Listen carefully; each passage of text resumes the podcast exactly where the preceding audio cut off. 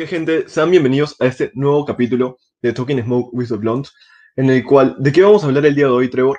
Bueno, el día de hoy les traemos una breve review sobre eh, el evento que tuvo la WWE, Extreme Rules The Horror Show.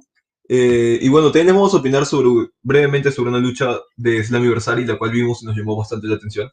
Bueno, como les dijo Trevor, vamos a hablar sobre el show Extreme Rules de WWE y un combate de Slammiversary que nos llamó bastante la atención. Y como la semana pasada no tuvieron un capítulo, vamos a ir al grano con los temas. Después de la intro. No me falta el ánimo, yeah. No me falta el ánimo, yeah. No me falta el ánimo, yeah. No me falta el ánimo, yeah. No me falta el ánimo. Saben que no sé lo básico. Estoy más pegado que el ácido, yeah. Bueno, eh, la lucha de la cual les queríamos comentar acerca en Slammiversary era el reto abierto que dieron The Rascals al cual respondió un tag team bastante conocido, el cual forma parte de nuestra infancia viendo Total Non-Stop Action, eh, actualmente llamado Impact, el cual era Motor City Machine Guns, los cuales estaban de vuelta a TNA después de muchísimo tiempo. La verdad es que no pudimos ver el evento en vivo porque estábamos viendo la FMS Perú, la cual sucedió el mismo día, el sábado, pero nos enteramos mediante Facebook y al día siguiente temprano decidimos ver la lucha lo más rápido que pudimos porque en realidad no nos queríamos perder el regreso al ring como pareja de Motor City Machine Guns en Impact. Mm, Sí, fue una lucha muy frenética, muy interesante de ver, debido a que The Rascals también son un equipo bastante bueno que nosotros seguimos bastante, y Motor City Machine Guns son Motor City Machine Guns, no hay mucho que decir. Cualquiera que los haya visto luchar saben que tienen una muy gran conexión y que son muy buenos sobre el ring y con las movidas que hacen. La lucha en general, como dije, fue muy frenética, muchos movimientos rápidos, como nos acostumbran las dos parejas, pero en este caso la dupla de Motor City Machine Guns se impuso ante ellos. Y bueno, más que nada, pobre West, porque se comió unos cuantos golpes. Y también este. Bueno, al final de la lucha, Motor City Machine Guns, este. Como que eh, deja como que la emoción de que ya volvieron al ring, ya ganaron. Y justo después de que The North defienden los campeonatos en pareja, sorpresivamente aparecen Alex Shelley y Chris Simon a comunicarles que en el próximo eh, episodio de Impact ellos iban a tener una oportunidad titular por los campeonatos en pareja. Y quién sabe, North son los campeones que más longevos han sido. No estoy seguro si es de toda la historia de TNA o de la historia moderna. Ah, bueno, y sí, como dice Trent, fue una lucha bastante frenética, con bastantes movimientos en todo momento, eh, de parte de ambos equipos. La verdad es que The Rascals es un equipo muy a tener a consideración, la verdad, son muy buenos, ambos tienen muy buenas movidas en equipo, una gran química los dos juntos. Y si es que no lo siguen mucho, los invitaríamos a seguirlos más, porque en realidad son un gran equipo. Eh, nosotros los admiramos también, incluso, porque no eran muy conocidos y de un momento al otro lograron llegar a TNA y hacerse un mejor nombre del cual tenían antes. Además de que tanto Wets como Dex, que fueron los que estuvieron en la lucha, y también Trey, que estuvo en el main event por el campeonato de Impact, que lamentablemente no logró ganar. Son bastante buenos y bastante carismáticos también. Y perdonen por el spoiler, pero a estas alturas supongo que ya lo saben o ya habrán visto Impact, los que lo siguen. Pero alucinen que Motor City Machine Guns son los nuevos campeones en pareja de TNA, derribando el reinado largo de North. Ya llegó a su fin, ya se acabó. O sea, brother, ya fue. Lograron vencer a North con un sorpresivo pin eh, por parte de Chris Sabin al invertir una movida bastante, la verdad se ve bastante dolorosa de North. Eh, y bueno, lograron la victoria después de, bueno, eh, Motor City Machine también fueron campeones en 2010, ahora en 2020, la verdad es que es como que un poco raro de ver, sobre todo porque hace poco han regresado. Pero para nosotros que somos fanáticos de Motor City Machine Guns, la verdad es que da gusto de ver de nuevo que sean campeones y que sigan como con el auge que tuvieron en algún momento y que sigan dando tan buenas luchas como nos tenían acostumbrados a ver. Pero bueno, moviéndonos un poco más hacia adelante, eh, el próximo tema del que va a tratar la mayor parte de este podcast es Extreme Rules, The Horror Show, eh, el evento de WWE que sucedió el domingo, el cual honestamente no vimos el kickoff porque nos enteramos muy tarde, pero de lo que hemos podido ver en Facebook, el main event, el kickoff, digo, fue Kevin Owens versus Buddy Murphy, el cual, de lo que he podido leer sobre esa lucha, dicen que fue una buena lucha por parte de ambos, en lo que puede caber la palabra para hacer un kickoff. Dicen que fue una gran lucha, que ambos demostraron bastante, y al final Kevin Owens se llevó la victoria. Sí, era un poco, mm, no sé, esperable que Kevin Owens te llevara la victoria ante Murphy. Ya vemos que como que los testigos de Rollins tienen mm, mucho, no sé, eh, tienen como una especie de rivalidad con Kevin Owens que sería interesante, no sé hasta dónde vaya a llegar. Y la verdad me gustó más que sea Murphy porque a Seth Rollins ya que vino ya los hemos visto enfrentados varias veces.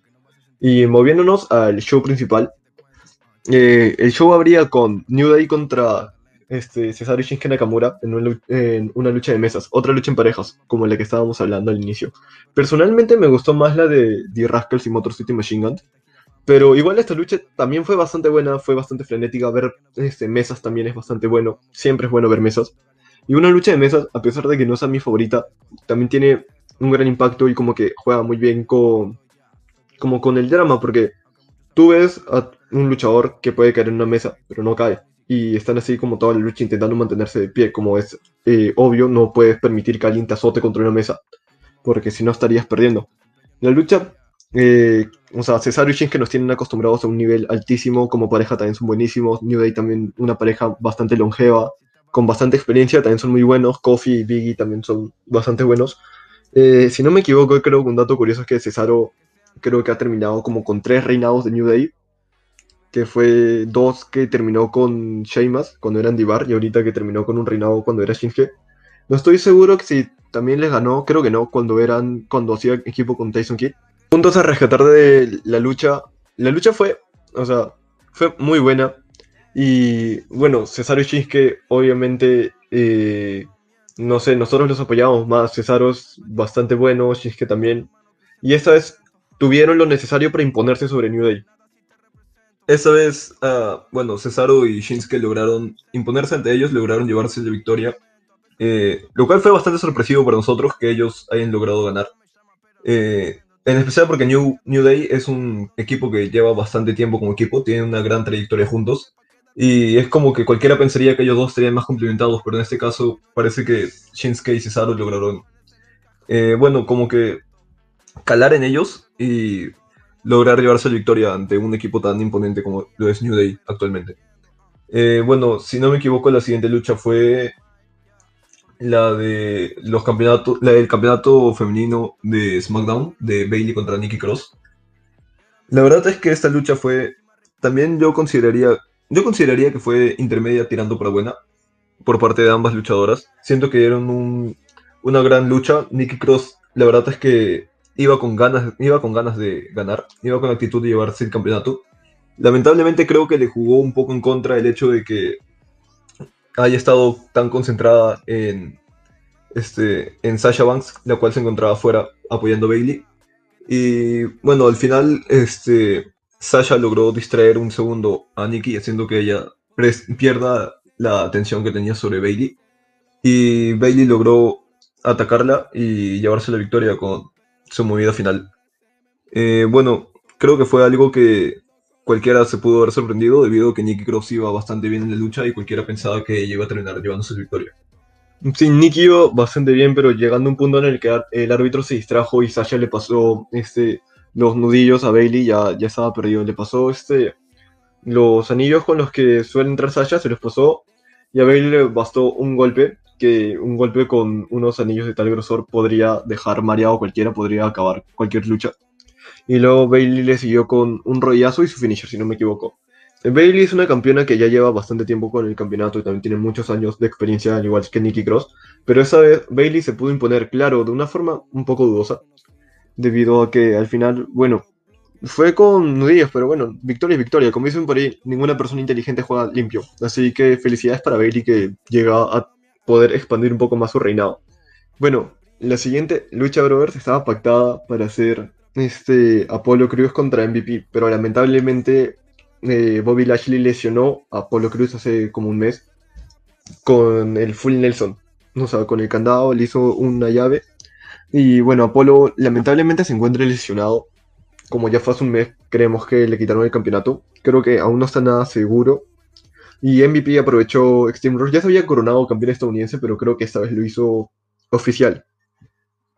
Y bueno, eh, Apolo Cruz eh, no estoy seguro si habrá perdido el título. MVP no estoy seguro si es el nuevo campeón. Un poco polémico. Este Extreme Rush tuvo como que resultados un poco polémicos.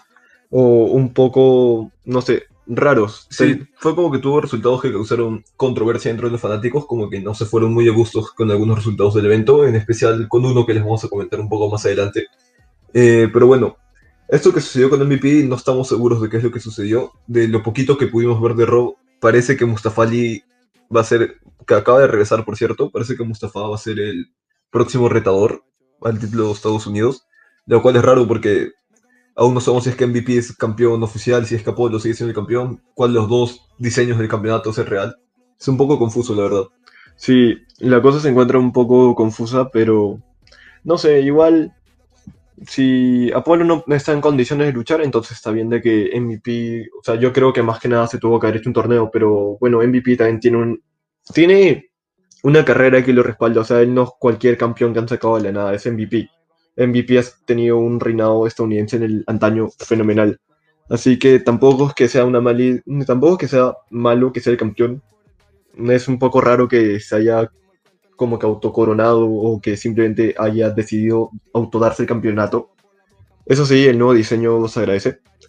Y bueno, eh, aplausos para Pablo Cruz que mm, llevaba un reinado bueno, una lesión como que le puso un bache pero a lo mejor si es que regresa y no es el campeón, lo recupera. Eh, yo creo que tiene todo para recuperarlo y también aplausos para MVP, que bueno, en todo caso, si es que en realidad si cuenta su reinado, eh, está juntando un campeonato más. Eh, bueno, y la siguiente lucha de la noche, si es que no me confundo en el orden, fue la lucha ojo por ojo entre Rey Mysterio y Seth Rollins, en la cual la verdad es que es un poco raro porque en la cartelera como que salía Dominic, el hijo de Rey Mysterio, atrás de él, como si fuese a tener participación en la lucha o fuese a estar al costado de Rey para poder estar apoyándolo. Fue un poco raro debido a que no apreció en ningún momento, más que al final de la lucha para apoyar a Rey. Eh, les acabo de dar un pequeño spoiler sobre el final de la lucha, eh, en un toque seguimos comentándole sobre ello.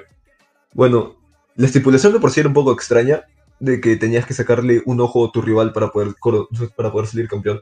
La verdad es que durante la lucha incluso nosotros pensábamos que el referee iba a detenerla antes de que se pueda terminar, porque sacarle el ojo a tu rival es algo ya un poco más hardcore, algo como que, no, brother, por ahí no es, esa no es la nota, eso no, no, es, no es sano, es poco ético. Pero bueno, eh, Seth Rollins se sobrepasó la línea, por decirlo de alguna manera, con Rey Mysterio, ya le había dañado un ojo antes. La verdad es que no se lo sacó, se pudo ver durante la lucha. Por suerte no le sacó el ojo a Rey Misterio antes en el ataque que tuvo con una escalera. Bueno, al final Seth Rollins logró desencajar el ojo de Rey Misterio y sacarlo de su cuenca. Un poco extraño, la verdad, en especial porque, bueno, es algo poco usual, es algo que no ves en todo momento y muy raro además. Eh, uno no sabe ahora cómo es que Rey Misterio va a poder seguir luchando o si es que va a poder seguir luchando, si es que le va a pasar la batuta a su hijo cómo va a ser, pero la situación es muy extraña. Eh, sí, la lucha también se sentía un poco, no sé, te da una atmósfera como de no querer seguir viendo, era como, no quieres que ninguno de los dos se saque el ojo. pero bueno, fue la estipulación que eligió Rey Misterio, el propio, el, como que pisó su propia trampa. Eh, por suerte, luego de una lucha después, creo, eh, en el backstage avisaron que estaban haciéndole chequeos a Rey Misterio y que afortunadamente su ojo está creo que se encontraba estable, no se lo habían terminado de sacar, creo que se lo podían reponer, no estoy seguro, y que tenían que seguir analizando para ver cuántos años podía haber recibido. Eh, mm, conociendo como Rey Misterio, eh, que es ya un luchador fuerte, con, veterano con demasiados años luchando, eh, no creo que este sea el final de su carrera, creo que aún tiene un poco más que dar y puede regresar a vengarse de Seth Rollins, o en todo caso puede llegar Dominic a vengarlo. Eh, también se pudo ver un poco el arrepentimiento de Rollins, eh, hasta incluso al final de la lucha vomitó, o sea, alucinen.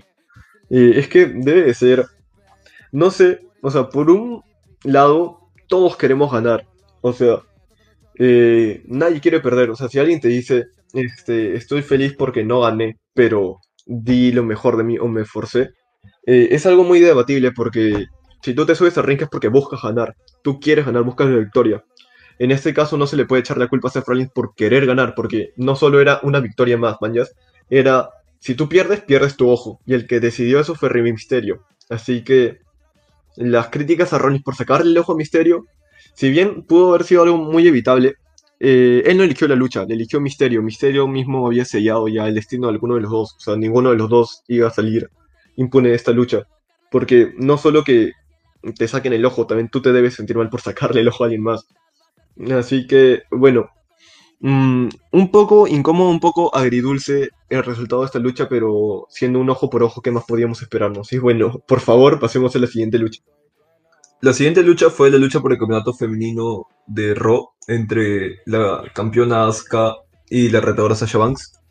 Eh, la cual también es campeona en parejas de SmackDown junto con Bailey. No, campeona en parejas femenina junto con Bailey. Eh, bueno, esta fue la otra lucha con un resultado polémico que dejó un sabor agridulce en la boca de los fans y ocasionó bastantes controversias y discusiones en redes sociales. Eh, bueno, más adelante le explicaremos qué es lo que sucedió. bueno, la lucha iba tenía muy buen ritmo, de verdad. Y ambas estaban dando lo mejor de ellas, ninguna de las dos quería perder y eso se notaba. Se daban con todo lo que tenían, muy buenos golpes. Hubieron momentos que de verdad te hacían saltar del asiento. Creías que uno iba a perder o que cualquiera de las dos podía en realidad quedar noqueada en cualquier momento o rendirse ante una de las sumisiones que son la especialidad de ambas. En especial de Asuka, diría yo. Pero bueno, en un momento el referee estaba tratando de evitar que Sasha golpee a Asuka con un campeonato, debido a que el referee había sido distraído segundos antes. Y este, Bailey aprovechó para pasarle un campeonato a Sasha para que golpee a Asuka y acabe con ella de una vez y pueda coronarse campeona. En un momento Kairi le pasa algo a Asuka, lo cual no se puede ver qué es, pero uno podía ir intuyendo que era el Green Mist, debido a que podías ver que Asuka estaba acercando sus manos a su propia boca. Eh, y aprovechando que el referee estaba distraído, intentó tirarle este este, esta sustancia. Esta Aprovechó que el referee estaba distraído, intentó tirarle esta sustancia en la cara a Sasha para poder acabar con ella una vez. Pero Sasha se agachó y lo evitó, provocando que le cayera en, la cara del referee, dejándolo tirado y sin poder ver, sin poder hacer las cuentas ni nada. Y es en esto que, bueno, eh, Bailey entra y ataca a Asuka. Y tanto Asuka como Sasha estaban tiradas en el suelo, ambas ya no se podían levantar. Y Bailey hace el acto controversial de la noche, lo cual dejó bastante fanáticos como, what the fuck, que es lo que acaba de pasar, porque nosotros sí nos quedamos así, no les voy a mentir. Fue bastante raro. Bailey le quita el polo de referee del árbitro, se lo pone ella misma, pone a Sasha encima de Asuka y procede a hacer la cuenta de tres, coronando ella misma a Sasha como campeona. Si no me equivoco, al Raw siguiente revertieron esta decisión, pero igual dio mucho de qué hablar en los fanáticos. Varios habían bastantes opiniones contrarias entre sí, la mayoría estaba en contra de Sasha Banks porque no les pareció una buena manera de coronarse esta. Sí, el final fue, como lo dijeron, controversial. Eh, creo que fue la polémica de la noche. Eh, lo de MVP como que ya pasó un poquito más porque Apolo llevaba un mes sin aparecer. Pero eso sí fue más controversial porque Bailey nunca se le dio como que el mandato de ser árbitro. Simplemente se puso el polo eh, hizo la cuenta de tres. Está muy mal por el señor de la campana que la tocó. Sí, o sea, no recuerdo si tocó o no la campana. Sí, sí tocó. Sí tocó la campana. Y no sé, igual también si no era el árbitro oficial porque le tocan. Pues, o sea, no estoy seguro si habrían algún otro árbitro para mandar ahí atrás, pero bueno. Eh, sobre este resultado, sinceramente a mí me representan más Sachi Bailey, creo que a Trevor también. Eh, siento que, no sé, me representan más. No hay otra forma de describirlo. Me siento más representado por sus actitudes. Pero Asuka también es una muy buena luchadora. Ya había logrado ganar el Money in the Bank. Y justo por el asunto de Becky, que se encontraba embarazada, le dieron el campeonato. Y ella, y no sé, hasta la misma Becky lo dijo: Asuka va a ser una muy gran campeona. Y se sentía un poco feo que. Mm, o sea, después de una lucha muy buena donde ninguna de las dos dio el brazo a torcer eh, Asuka con un golpe un campeonato que fue lo necesario para mantenerla ya en el piso, este, haya perdido, entre comillas, su campeonato, porque en sí se lo robaron, ya que después se dio a entenderse que el resultado no era oficial y van a volver a luchar por el campeonato y eh, si tengo entendido ni Kairi ni Bailey pueden estar en el ringside. Me gustaría que gane Sasha, pero por cómo se vio este, las tornas de la lucha no estoy seguro quién pueda ganar porque si bien Sasha hizo trampa, Asuka también intentó hacer trampa primero, y esto se remonta a lo que eh, les comenté antes. Eh, cualquiera busca ganar, o sea, es completamente entendible.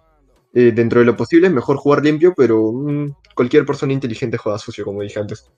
Bueno, y la siguiente lucha, y la que a mi parecer fue la mejor lucha de la noche junto a la de Asuka y Sasha, quitando el hecho de este final controversial. Como dice Trent, nosotros acá estábamos apoyando más a Sasha porque es como que nos representan más. Pero por cómo iba la lucha, siento yo que Asuka era la que tenía las de ganar. Pero bueno, pasando ya hacia adelante, la lucha por el campeonato de WWE, la cual sorpresivamente no fue el main event de la noche, eh, fue entre Dolph Ziggler y Drew McIntyre, con una estipulación la cual Dolph Ziggler aún no había anunciado hasta segundos antes de, de la lucha. Eh, bueno, justo antes de que empiece Dolph Ziggler tomó el micrófono y anunció la estipulación de la lucha, la cual era que iba a ser una lucha de reglas extremas, a lo cual se notaba la felicidad en el rostro de Drew McIntyre debido a que iba a poder atacar con cualquier tipo de objetos a su oponente, hasta que Dolph Ziggler dijo que las reglas extremas solo se aplicaban para él. McIntyre todavía estaba susceptible ante la descalificación, de cuenta fuera y el rope break, que si Dolph Ziggler tomaba la cuerda en medio de una cuenta, el árbitro iba a tener que romperla. Esto no podía suceder con McIntyre debido a que Ziggler estaba bajo la estipulación de reglas extremas. Esto como que dejaba el panorama un poco difícil para McIntyre debido a que él iba a tener que luchar todo limpio sin poder golpear a su oponente con algún objeto, sin hacerlo atravesar algún objeto. Lo cual al inicio se vio que no lo tenía muy claro porque casi le hace una suplexa Dolph Ziggler en segunda mesa. Pero último segundo se dio cuenta de lo que estaba haciendo y que él no podía hacerlo debido a que, si no me equivoco, también si es que él era descalificado iba a perder el campeonato, decide girar y tirar a Dolph Ziggler al suelo en lugar de la mesa. Bueno, fue una lucha bastante, bastante entretenida, bastante buena.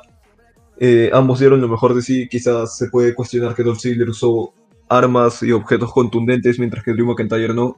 Pero tengan en cuenta que si se enfrentan a un sujeto que mide casi 20 metros más que ustedes con el doble de masa corporal, ustedes estarían en la misma situación. ¿Creen que no harían eso? ¿Creen que no aprovecharían cada oportunidad que tengan para poder llevarse la victoria? Un campeonato no es cualquier cosa, era el campeonato máximo de la empresa cualquiera trataría de llevárselo de su lado. Sí, era el premio máximo y en sí Ziggler fue bien inteligente al elegir eh, las reglas. Poco más y le faltaba simplemente eh, anularle la Claymore, que fue lo que le costó la victoria, para tener a Drew McIntyre completamente a su merced, porque ya lo tenía, básicamente estaba luchando con un solo brazo.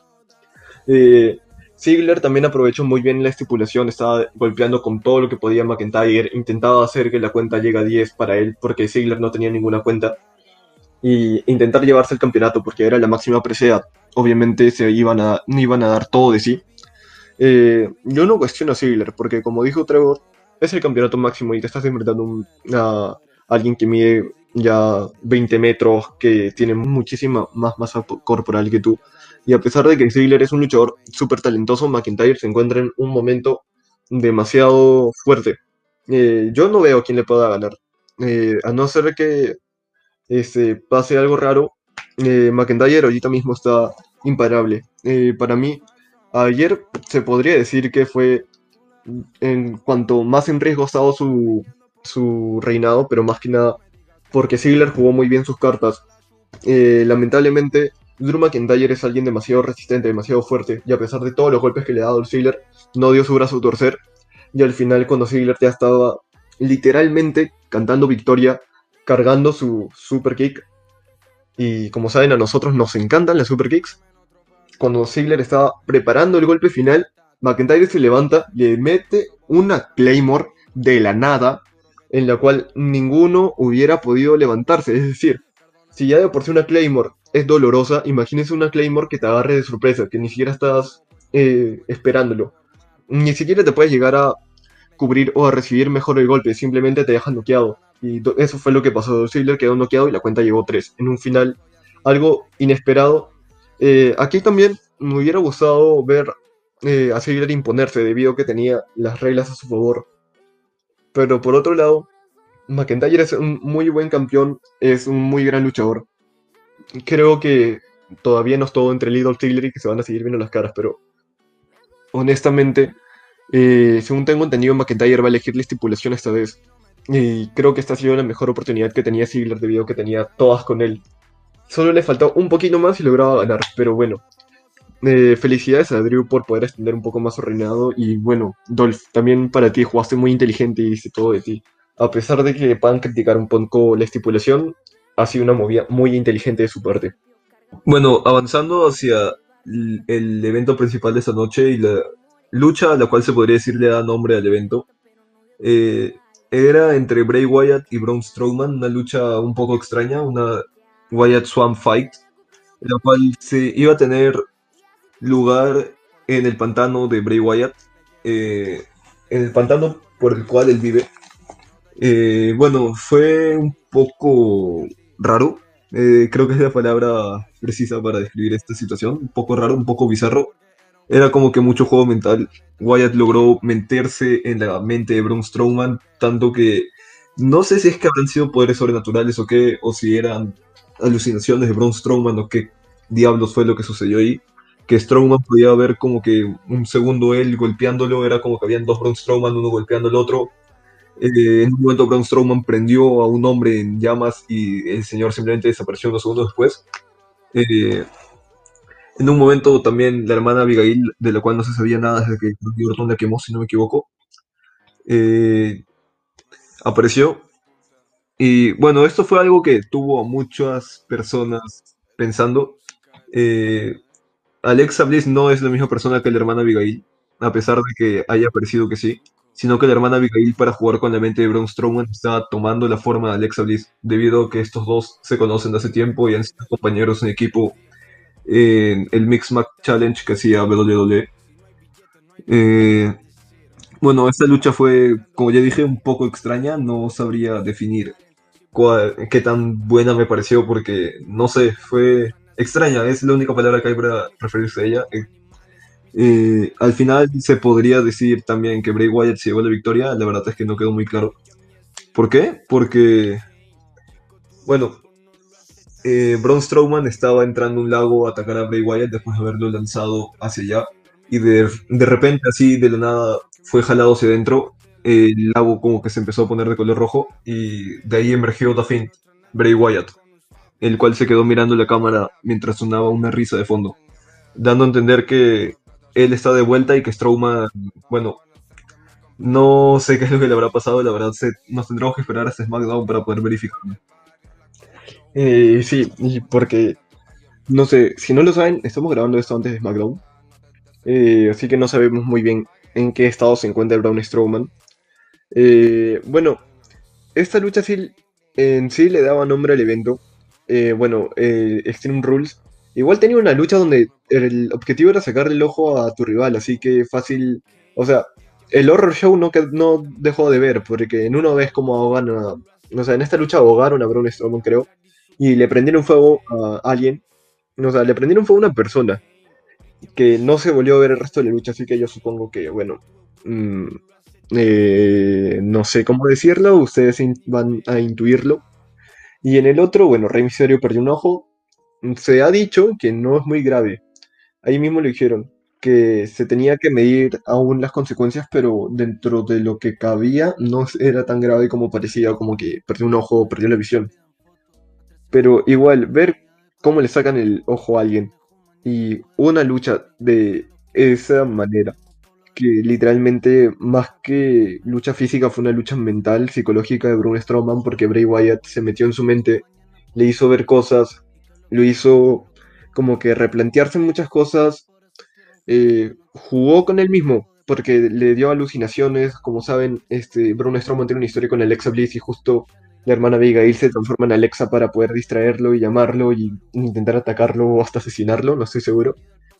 Y al final como que se llevan a Braun, mm, ojalá esté bien, a este punto todavía no sabemos qué tal, bien, qué tal esté, no sé qué vaya a pasar con Bray Wyatt tampoco, ya que él había eh, como que abandonado todo lo de ser este tipo salir con su suéter y dejar y este dar como que mensajes crípticos, algo medio creepy.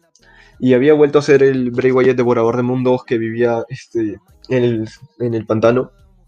Y al final volvió a salir The Fint, así que no sé tampoco qué vaya a pasar con Bray Wyatt, pero tendríamos que ver qué es lo que le sigue a esta historia entre Braun Strowman y Bray Wyatt que ya lleva mucho tiempo. Bueno, eso sería todo sobre Extreme Rules de Horror Show, la verdad. Un evento el cual se podría decir que fue bueno, bastante polémico y controversial entre los fanáticos, en especial por los resultados que hubieron. Y también por la lucha de ojo por ojo, el cual fue un poco incómoda de ver, un poco difícil de digerir el resultado también. Sí, bueno, personalmente mi lucha favorita de ese fin de semana. No he visto el resto de la cartelera desde el aniversario todavía, pero mi lucha favorita, contando también Extreme Rules, es este, la de Motor City Machine Guns y The Rascals. O sea, siempre es bueno ver a Motor City Machine Guns y The Rascals son un equipo que da la talla. Personalmente también me gustó más que la lucha de Motor City Machine Guns contra Dinor.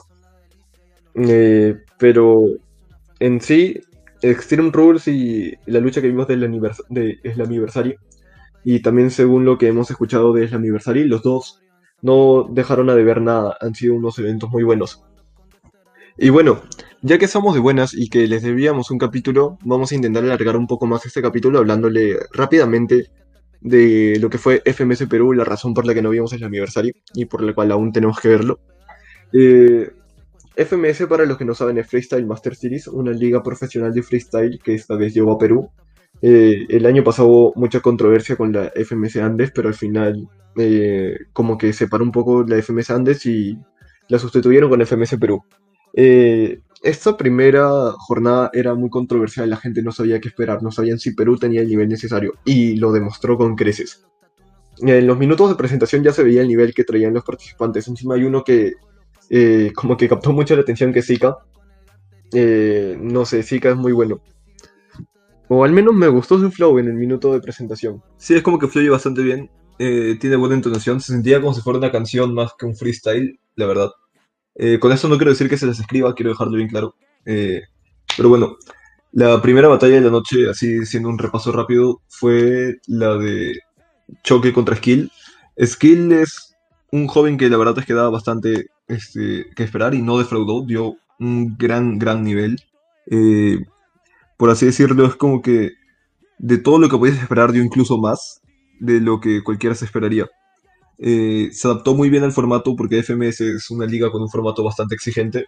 Eh, Choque, por su parte, no dio el nivel al cual estamos acostumbrados, de verdad. No diría que lo hizo mal, pero uno, esperaba más de un campeón mundial como es él. Pero bueno, eh, Skill se llevó la victoria, yo diría que un poco sobrado, no creo que la batalla haya sido muy reñida. Skill como que contaba con ventaja, se notaba que él manejaba más el formato, quizás se había practicado un poco más. Sí, eh, es lo que suele pasar en estos formatos, como son, batallas como de 30 minutos, eh, y es un formato exigente. A lo mejor Choque no se había acostumbrado mucho al formato FMS, así que Skill lo hizo mejor, objetivamente Skill lo hizo mejor. Pero bueno, pasando a la siguiente batalla, eh, soldaban el bombazo de la noche, para nosotros la mejor batalla de la noche, Jace contra J. Era literalmente ver dos caras de freestyle peruano chocando, Jace que es más actual, J que es más antiguo, el único bicampeón de Red Bull Perú. Y bueno, esta batalla yo esperaba un poco, o sea, no voy a mentir, estaba infravalorando un poco J. Pensaba que como llevaba tiempo sin batallar iba a venir un poco oxidado. Pero al final no, o sea, y sorprendió. Llega la sorpresa, eh, dejó unas rimas muy buenas. Creo que siempre estuvo un paso por encima de Jace. Y bueno, Jace sí la estuvo complicada. Jace hasta mismo creo que dijo en Instagram que no había practicado lo suficiente. Y J se impuso, se impuso monstruosamente. Le sacó creo que como 30 puntos, no estoy seguro, 30, 20 puntos más o menos y se llevó los tres puntos, fue MVP y para nosotros es el favorito para ganar la liga. Y no sé, es como dijimos la mejor batalla de esta jornada. Yo diría que eh, el favorito a ganar la liga se estaría debatiendo entre J, Skill y también Necros, la verdad. Eh, más adelante hablaremos sobre su batalla, la cual fue la que cerró la noche. Bueno, avanzando a la siguiente batalla, fue una batalla de exhibición debido a que Stick no pudo estar presente, por lo cual su batalla contra Ramset se aplazó. Aún no se sabe en qué fecha será, pero no pudo, lamentablemente no pudo suceder en esta primera jornada. Eh, la siguiente batalla, que fue, como ya mencioné, la exhibición, fue entre Zika, el del cual les hablamos antes, eh, contra Enzo. Eh, bueno, no había visto mucho de ambos, la verdad. Hasta ese momento Enzo había visto un poco de él en la Red Bull de 2017, si no me equivoco, y Zika un poco de, en fragmentos de recopilaciones de él en los colectivos en los que ha participado, en especial Plaza de Reyes. Bueno, la verdad es que fue una batalla bastante entretenida. Todos, y con todos, realmente me refiero a todos, todo el mundo en Twitter, todos los seguidores de las batallas querían ver más de Zika después de haber visto su minuto de presentación, porque impactó bastante y dio muy buena imagen se notaba bastante que disfruta de lo que hace y tenía ganas de seguir freestyleando en la competencia. Bueno, fue una batalla, yo diría que un poco reñida, tanto que hubo una réplica al final. Yo siento que Enzo se adaptó mejor al formato, como que demostró más dentro de esta liga, pero Zika no dejó nada de verse. Dejó muy buenos momentos como el minuto, de presentación que tuvo.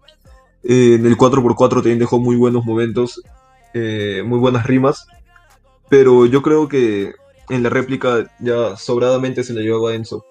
Eh, Enzo también, como ya les dije, se adaptó muy bien al formato. en la ronda de personajes contrapuestos, dio, dejó muy buenas rimas, como una sobre Pablo Guerrero. Y eh, defendiendo el penal de Cueva en el Mundial de 2018.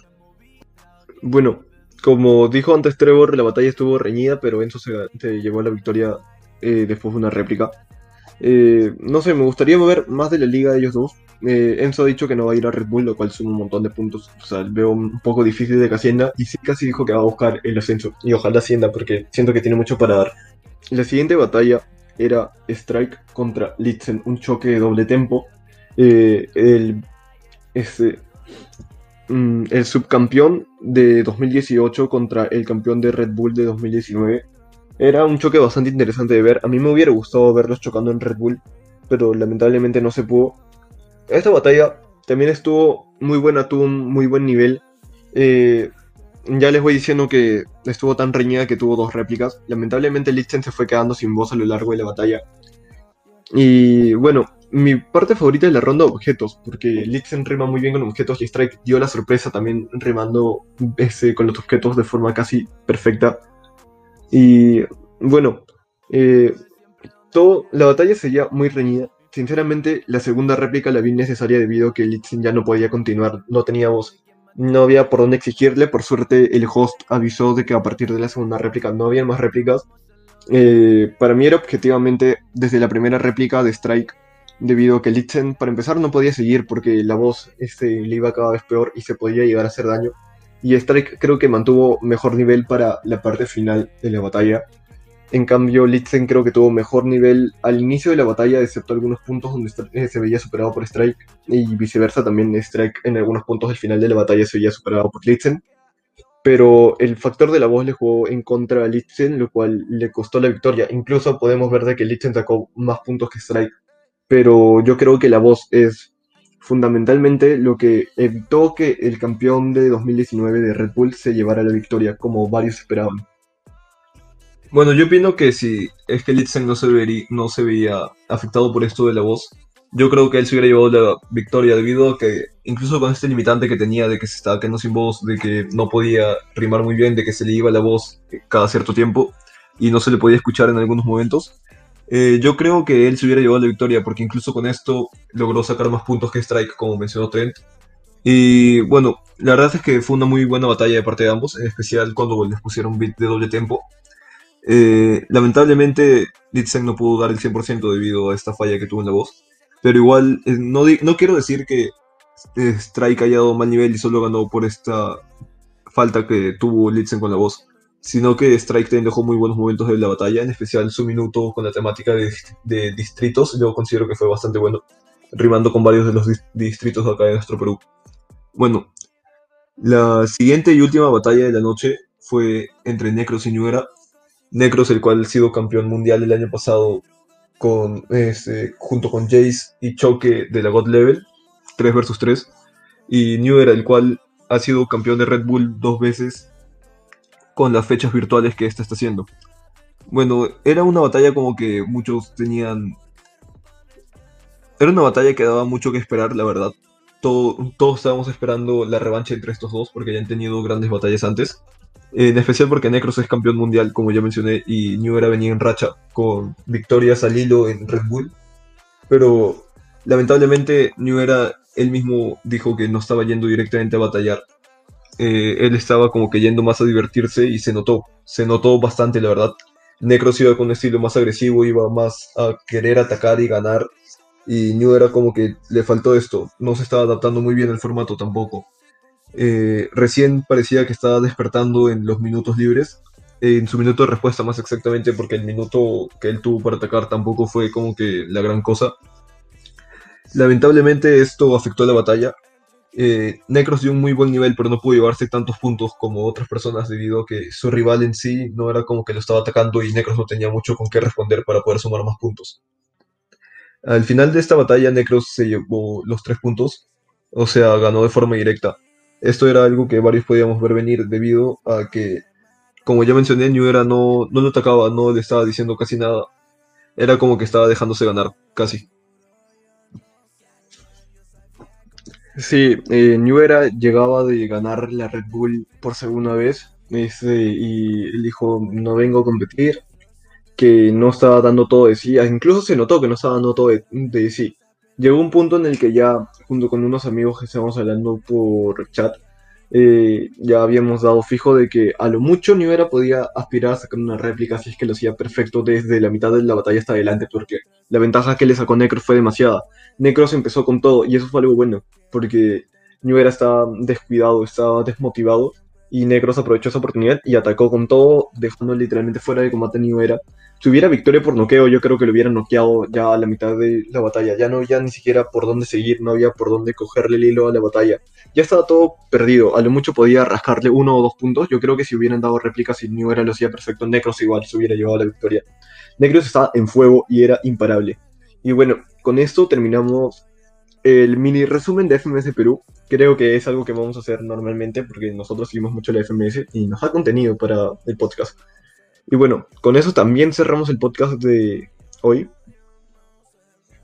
Bueno, como dice Trent, con eso vamos por terminado el podcast del día de hoy. Esperamos que les haya gustado, la verdad. Eh, y bueno, disculpas por no haber podido publicar podcast antes. Eh, nos agarró justo en semana de exámenes finales de la universidad. Afortunadamente hemos aprobado todos los cursos. Así que, bueno, estaremos aquí un poco más seguido por ustedes. Trataremos de cumplir con los podcasts una semana sí y una semana no, que les teníamos prometidos. Y también estamos viendo con unos amigos que también tienen su propio podcast sobre reviews de películas y opiniones, de traer una colaboración entre los dos para tanto nuestro podcast como el de ellos. Los invito a seguirlos, se llaman Noche de Chicos y nos pueden encontrar en Spotify y en Apple Podcast, si no me equivoco. Y con esto nos despedimos. A más ver, querida audiencia, hasta que os honremos con nuestra presencia.